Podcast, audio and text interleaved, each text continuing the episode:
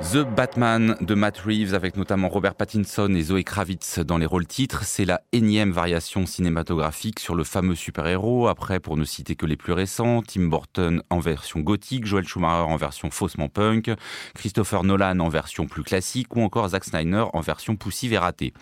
Ici, le principal adversaire de Bruce Wayne, orphelin philanthrope le jour et vengeur masqué la nuit, est incarné par The Riddler, le Sphinx en français, un orphelin comme Batman qui aime les devinettes et pave la ville de Gotham City des cadavres de ses plus hauts dignitaires accusés de mensonges et de corruption.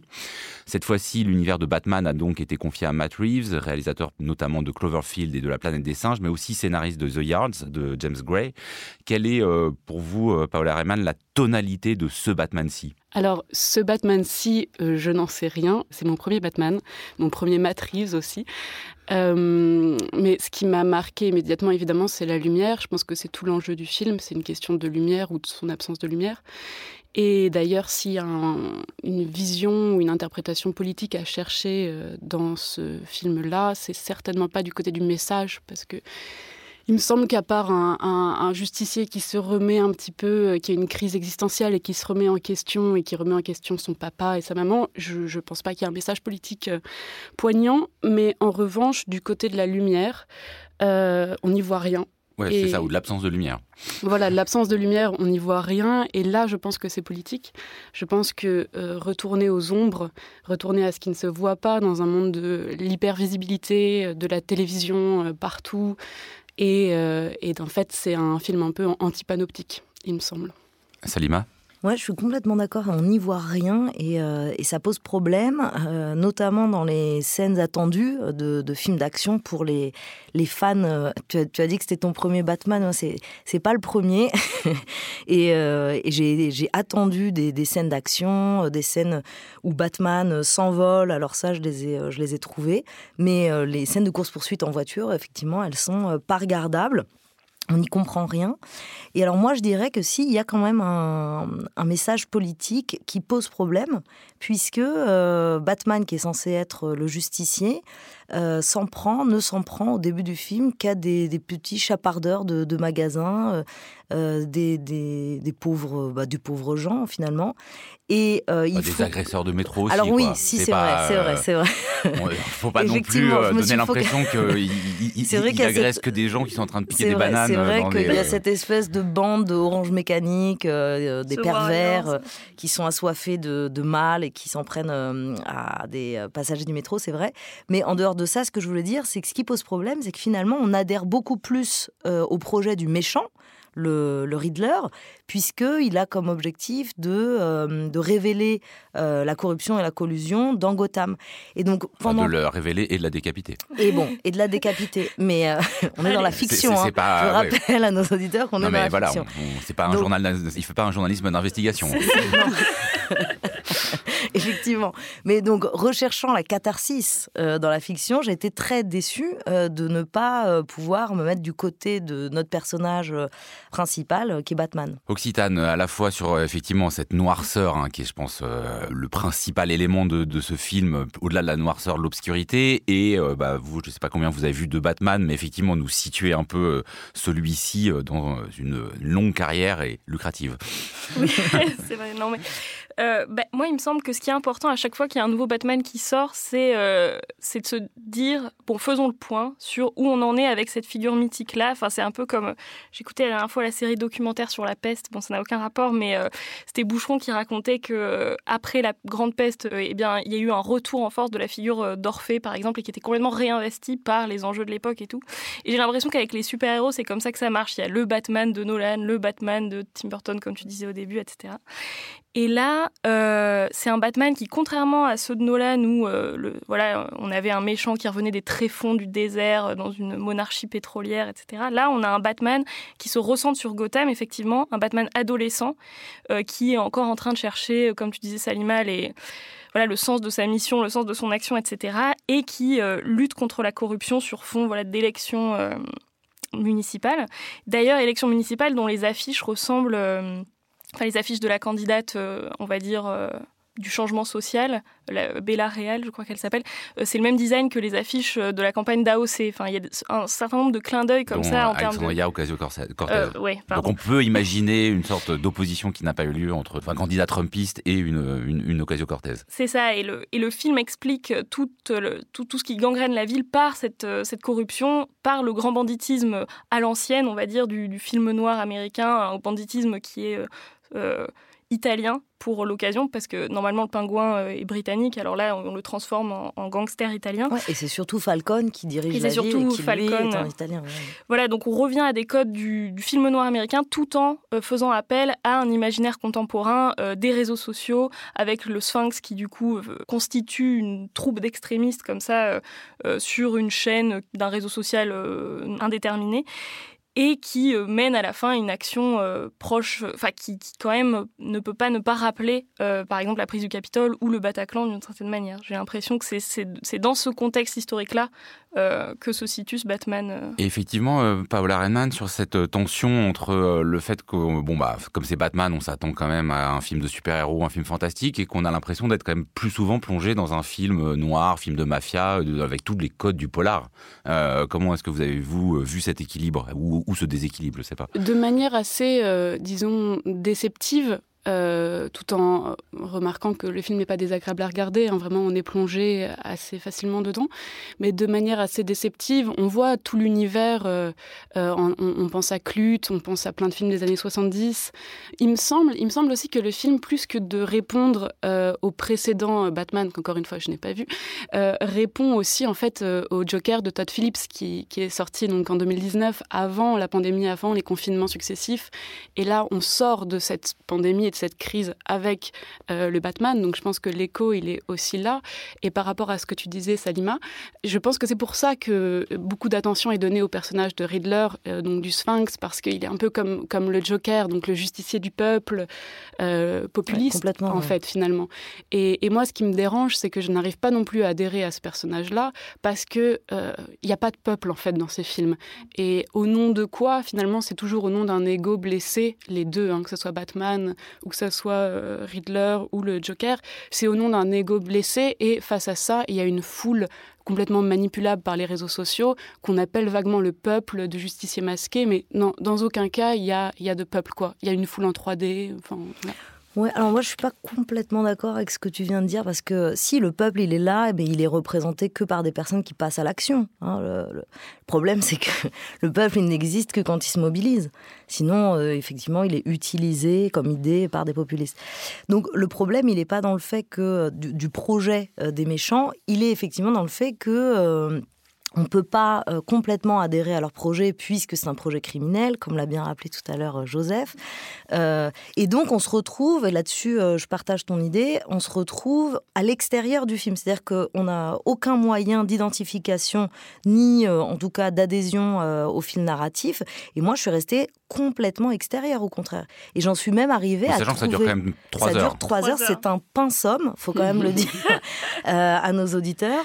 le... Moi j'en suis arrivé à trouver même le personnage de Batman grotesque, c'est-à-dire que sa combinaison est massive et lourde, il est pâteau, il a du mal à se déplacer. Euh, quand il arrive, on l'entend euh, avec ses gros sabots. Euh, et donc ça, c'est pour Batman. Et Bruce Wayne, comme l'a commencé à le dire Occitane, il est décrit comme une espèce d'adolescent dépressif, un peu grunge, puisque d'ailleurs il y a la musique de Kurt Cobain au début à la fin. Donc moi, pour répondre à ta question de début, Joseph, je dirais que finalement, ce Batman-là, c'est un Batman grunge. Ouais. Mais d'ailleurs, c'est Matrix qui a donné un, un entretien au Monde euh, il y a pas longtemps, enfin cette semaine, dans lequel justement il disait qu'il avait voulu faire un Batman grunge et ah un bah Batman euh, inspiré de Kurt Cobain, euh, même dans la, dans la persona quoi, du Batman. Et puisqu'il faut le dire, hein, donc Bruce Wayne, il est toujours, il se tient toujours penché, la tête, le regard vers le sol, les cheveux, dans longs, sales, un maquillage aussi avec du, du, voilà du noir charbonné autour des yeux comme ça. Et c'est vrai que j'ai l'impression que c'est un film qui, de ce point de vue-là, joue sur une espèce de nostalgie des années 2000, parce que c'est marrant, il y a eu euh, Spider-Man No Way Home euh, au début de 2022, là, euh, dans lequel on refaisait appel à des Spider-Man du début des années 2000. Il y a eu la fête de Noël d'Harry Potter avec les acteurs de l'époque. Et là, on retrouve un Robert Pattinson qui n'a jamais autant ressemblé que à ses débuts, que je n'évoquerai pas, parce qu'on va lui faire cette amitié-là, mais et, j'ai l'impression que même Catwoman ressemble à Halle Berry. Enfin, ils ont pris une actrice qui ressemblait de manière quand même assez troublante à Halle Berry en Tornade et en Catwoman de l'époque. Et donc j'ai l'impression que là, on retourne à un un Batman un peu nihiliste, euh, voilà, des années 2000 euh, que j'attendais pas forcément. Et je reviens effectivement sur la tenue parce qu'on a l'impression, euh, contrairement à d'autres films de Batman, que c'est vraiment un déguisement. C'est-à-dire que on, voit le déguisement lourd à porter et il y a quand même quelque chose un peu d'étrange de, perdre comme ça la, dimension fantastique de l'hyper-héros. Là, on a des fois l'impression qu'il est vraiment déguisé comme pour un anniversaire. Et, c'est assumé. Hein. J'ai l'impression qu'à peu partout, il se prend des réflexions du genre c'est quoi ce cinglé? Pourquoi t'es habillé comme ça? Mm. Donc c'est côté un petit peu euh, qui nous sort euh, justement de la fiction, qui est que j'ai trouvé intéressant par ailleurs et qui lui donne ce côté ridicule à, Pattinson qu'on connaît beaucoup plus svelte, beaucoup plus fin et qui tout d'un coup est empâté dans, dans, ce costume. Moi, je trouvais que aussi le côté décevant, enfin, mais qui est intéressant, c'est qu'on ne voit presque pas Pattinson. C'est-à-dire que c'est le, le Pattinson qu'on attend. Euh, je veux dire, dans la salle, il y avait énormément de fans de comics et énormément de groupies de Pattinson. Enfin, moi, c'est ce que j'ai perçu et je savais pas où me situer entre les deux. Donc, aux euh, fans de Pattinson qui nous écoutent, n'allez pas voir le film, vous n'allez que très peu le, le Et il est désérotisé euh, comparé à Twilight. Euh, il, c'est un corps juste exsangue, quoi, un petit peu. Et je reviens donc sur, donc vous avez parlé hein, de la dimension politique et de la métaphore qu'on peut y voir, des circulations en tout cas, mais sur ouais ce rapport entre bah, le le film qu'on attend de super-héros et le film noir. Pour vous, Salim Tenfish, ça, ça fonctionne comment? Et la deuxième question qu'on se pose, c'est qu'est-ce qu'on peut faire, qu'est-ce qu'un réalisateur finalement peut faire avec euh, euh, Batman aujourd'hui? On sait à quel point il y a des codes. Euh, est-ce, que, vous sentez la moindre liberté de mise en scène? Bah, Qu'est-ce qu'on peut faire Plus rien, justement? Je crois qu'il est temps d'arrêter cette, cette période DC Comics, Marvel, de, reprodu- de, répétition, répétition toujours autour du même personnage. Il est vraiment temps d'imaginer des nouveaux personnages, des nouveaux héros, comme on a eu Indiana Jones par exemple, qui, ont, qui sont des personnages totalement inventés. Je crois que ce Batman-là nous montre que euh, les studios Warner là sont allés au bout, euh, ont tiré la corde et sont allés au bout. Et, d'ailleurs, moi, je, trouve que ce que je me suis dit, et ça rejoint cette question de la lumière, c'est qu'il ne révolutionne pas du tout le genre du Batman, il l'éteint. Mais, et en ça, je trouve ça intéressant. Je trouve qu'il éteint ce film et, en baissant la lumière. Oui, sauf que euh, on nous annonce euh, qu'il y, en aura d'autres. Sur cette question Occitane, effectivement, est-ce que euh, voilà, ça c'est le dernier plat réchauffé ou est-ce que quand même il y a les germes d'une réinvention possible? Bah, Effectivement, je pense que voilà, les, conditions de production des films de super-héros en ce moment sont pas forcément réunies pour un renouveau de la figure de Batman, même si je pense que dans sa version roman graphique de la chose, il y a des choses intéressantes qui se font et qui continuent de se faire de ce point de vue-là. Mais effectivement, je pense que peut-être que celui-là souffre de vouloir être à la fois classique, c'est-à-dire voilà ces, rappels perpétuels au film noir, au, néo-noir euh, d'un côté avec euh, la, voilà, la réécriture d'un assassinat de Kennedy euh, très Bren de Palmesque, et d'un autre côté cet appel à, la nostalgie des années 2000 qui finalement ont du mal à coexister et qui finalement donne vraiment l'impression qu'on est en train de nous proposer un produit quelque part, euh, un Batman euh, taillé sur mesure euh, pour. Même, même si du coup le fait d'en faire un film quasiment de mafia avec ce personnage très italien qui règne sur un club et il y a un club dans le club, enfin voilà, on a aussi l'impression d'être dans le Chicago mm. des années 30. Mais attention, pourrait être un écart intéressant justement pour dire l'épuisement du fantastique, non? Non, parce que cet univers, donc Chicago années 30, comme tu as très bien décrit, c'est un univers qui fait partie des comics. Hein. Ça, ça a toujours été présent. Donc Là, il n'y a rien de nouveau euh, dans, ce Batman-là, de ce point de vue-là. Il y a toujours euh, des questions, dans Superman aussi, il y a toujours des questions de, euh, politique véreux, de très puissant, de collusion entre la mafia et, le, et, le politique. Donc ça, c'est pas nouveau. Mais pour revenir sur ce que tu disais, Occitane, sur l'épuisement et la tentative à la fois de revenir aux sources et puis d'apporter quelque chose de contemporain, on le lit aussi dans tout ce qu'on a dit, mais aussi dans le personnage de Catwoman dont on n'a pas encore parlé. Cette Catwoman qui est euh, taille de guêpe, euh, qui est un mannequin, d'ailleurs c'est la fille de Lenny Kravitz je crois, qui est sublime. Elle a rien de moderne d'autre qu'elle est, euh, qu'elle est afro-américaine. Oui, mais la Catwoman de Elberry, c'était déjà. Euh, oui, et c'était il y a 20 ans. Oui, complètement. Donc, ça non plus, ça rien de nouveau, tu as raison. Mais surtout, euh, en termes féministes, c'est lamentable. Alors, elle sait se battre, du moins sa doublure se bat très bien. elle a une très belle moto. mais en dehors de ça, elle n'apporte rien de nouveau dans les représentations des femmes. C'est l'amoureuse transie de Batman. Elle, est, elle a besoin de lui. À la base, elle est serveuse. À la base, elle est serveuse, alors que euh, dans une scène, elle montre qu'elle est capable de s'introduire dans la maison du maire et euh, comme une cambrioleuse de réussir à ouvrir son coffre-fort. Enfin, c'est Catwoman. Donc, elle sait euh, descendre des édifices de Gotham City, se battre et elle est serveuse dans un bar. Bon. Après, c'est une couverture. Alors, voilà. Alors finalement, à la fin du film, on apprend quand même que ce métier est lié au fait qu'elle prépare un coup et qu'elle veut mettre la main sur le magot de Falcon, qui en fait est son père. Alors ça, ça m'a aussi énormément dérangé. Cette histoire de l'hérédité euh, chez les, euh, dans les comics dans les Marvel, c'est insupportable. C'est-à-dire qu'à chaque fois qu'il y a un héros, en fait, c'est le fils d'un autre personnage très puissant qui doit soit se venger. soit il est orphelin, soit c'est le fils d'un ancien. non, parce que, parce que Bruce, euh, Bruce Wayne, c'est le fils des Wayne, donc, qui est l'ancien maire de la ville, en tout cas celui qui voulait devenir maire. Donc il y a encore cette histoire d'hérédité qui est toujours présente et qui est insupportable. C'est-à-dire le fils de Pécor peut pas être un héros. Hein, chez... D'ailleurs, il est méchant. D'ailleurs, le fils de Pécor, quand il essaye, c'est un méchant, fou furieux, extrémiste, c'est le Riddler. The Batman de Matt Reeves est en salle depuis mercredi dernier et vous n'aurez guère de mal à trouver un grand écran où aller le voir.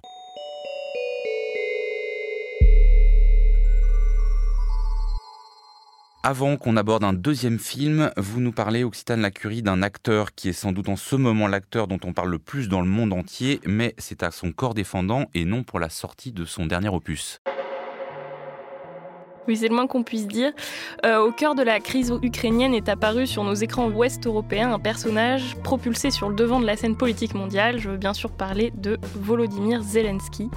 Comme vous le savez sans doute, le parcours du président ukrainien est assez original. Tout au long des années 2010, Volodymyr Zelensky était surtout connu des Ukrainiens et Ukrainiennes pour sa carrière d'humoriste dans toutes sortes de télécrochets avant de devenir l'acteur vedette d'une sitcom politique, Serviteur du peuple, série dans laquelle Zelensky incarne un professeur d'histoire, petit candidat dégagiste à l'élection présidentielle ukrainienne qui se retrouve élu sans que l'on sache vraiment si sa victoire est due au hasard ou à l'action d'un mystérieux trio d'oligarques.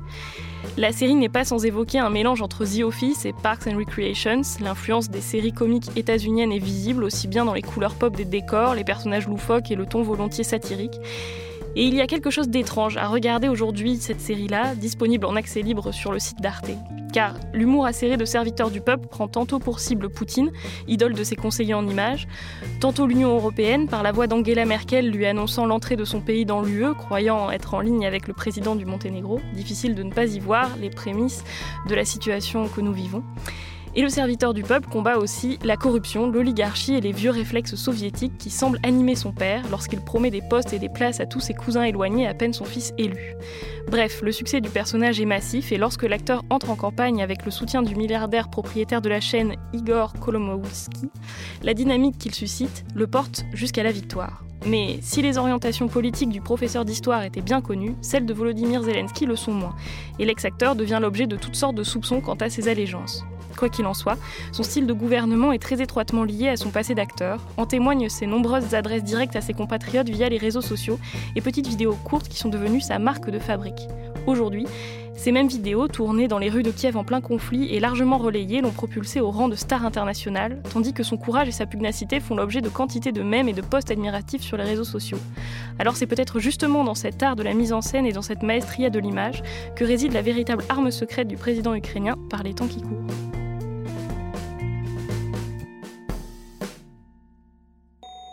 L'esprit critique. Mediapart.